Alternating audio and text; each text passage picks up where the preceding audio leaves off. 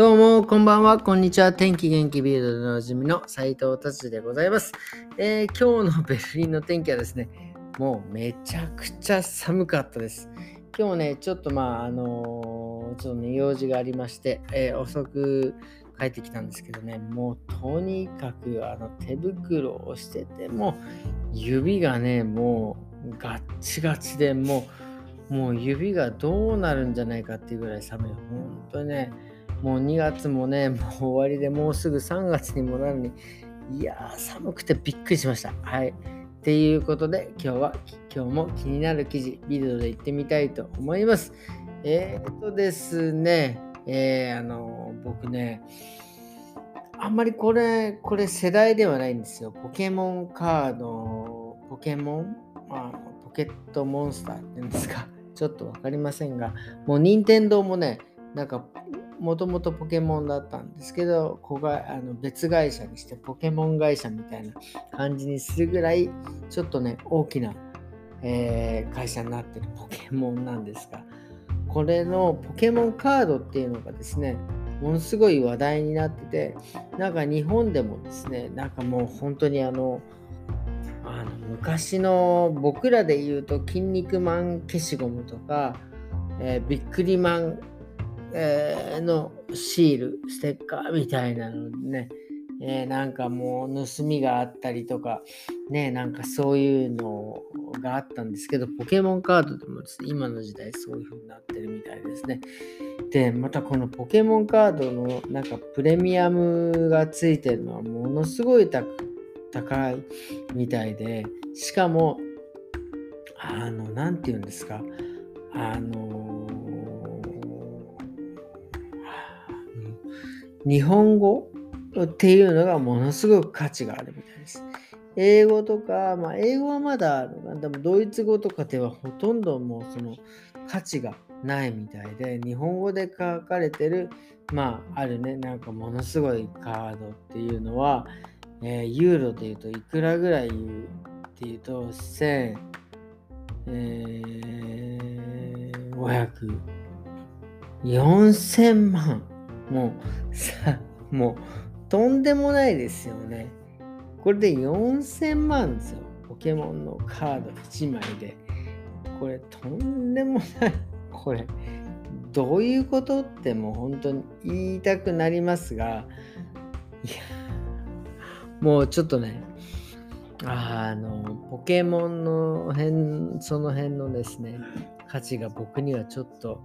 いまいちですね、もう分かりませんということをお話し、えー、ビルドでですね、取り上げられたんでお話ししました。まあでも、そうは言っても僕もですね、あの、フィギュアとかね、えー、キンダーバラシングで日本でも一周売られました。えー、サプライズのなんかチョコレートの卵型のチョコレートの中に、えーおえーとおもちゃが入ってるやつですね。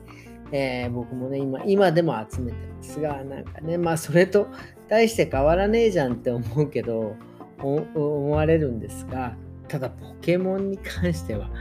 額がひどいと思ってね、すごいっていう、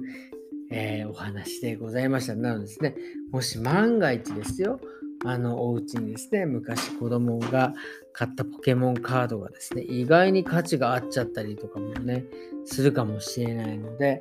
そうですね、すぐ捨てずに、えー、なんか取っとくのもありかななんていうふうに思っております。っていうことでですね、今日はね、ビルドをこんな感じでですね、終わりにしてですね、えー、今日はね、久々に、あの、久々にというか、えー、あのね、ベルリンの、えー、まあ、うちのお店のね、えー、リンクヘアデザインの近くにですね、まあ、日本食屋さんができたんで、まあ、ちょっとね、えー、その友達と行ってきたんですが、やっぱりね、あの、もう今、海外である日本食といえば、何て言うんですか、お寿司とか刺身、いわゆるなんかそういったものに、こうね、フューチャーされるんですが、そこはですね、あのまあ、ベトナム人が、えー、経営してて、えー、で、まあ、働いてる人が日本人っていう、まあ、今ね、もう結構、結構そういうお店が多いんですが、あの何て言うんですか、もういわゆるそのそこのお店はですね、今日行ったお店は、まあお寿司とか、そういったものは、生ものはね、あんまり取り扱ってない、どっちかっていうと揚げ物だったりとか、いわゆる日本にある、何ですか、ね、お寿司を扱わないお店って、ね、定食屋さんか、みたいな牛丼があったり、オムレツがあったり、なんかそういったものがね、あったりとかっていうね、お店に行ってきて、あ、あ、すごいなるほどなと思ったのは、あの、ベトナム賢いなって思ったのはですね、やっぱりそのお寿司とか生ものってもちろんあの高く、えー、設定できるんね、高く売れるんですが、結局在庫になってしまったら、これ多分生だからね、多分そんなに持たないんですよ。ただ、えー、今日行ったお店とかに関して言えば、何て言うんですか、揚げ物、それから牛丼、オムレツ、さっきも言いましたけど、なんかね、長持ちするようなですね、食材でですね、なんか、のメニューが構成されてるんですね、揚げ物とか。あ、これってすごい賢いなっていうふうに、えー、思いました。要は、まあもちろんその、ね、長持ちしない素材を扱うよりは長持ちする素材を使って料理を出すというのももちろん非常に賢いんですが何て言うんですか？そのあのねえー、あやあの人が、えー、気づかないところで勝負していくっていう点でまあだからユニクロのあのねあの柳井社長じゃないけどそのいわゆるヒートテックっていうのああいうものはですね。うん。あの多くでいろんな洋服が合ってるあるとこでの戦い方っていうんですか。あのその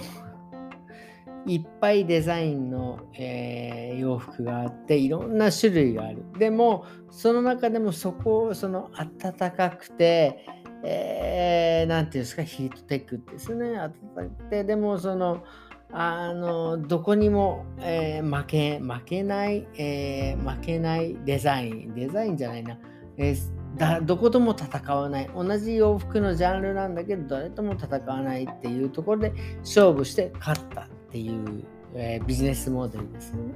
なんかその今日言ったところもですねそのいわゆる日本食といえば寿司、え刺身なんちゃらとかっていうところでは戦わない。そこは多分いっぱいいろんなお店、ベルリンでもいっぱいあります。でもね、そこで戦わない、なんて言うんですか、そのヒートテック的なね、なんかそういう揚げ物だったり、なんとか他にある日本食でね、勝負していくっていう、しかもですね、日本人じゃなくてベトナム人がやってくっていうところがですね、もうなんかまあ、まあね、そうやって日本食が広まってくるのは嬉しいけど、その日本人がね、あのもうちょっとそういうところにですね、やっぱね、日本人、そのこだわりがやっぱりあるんで、僕もそうですけど、でもね、戦い方、そのビジネスの仕方としてはですね、なんか、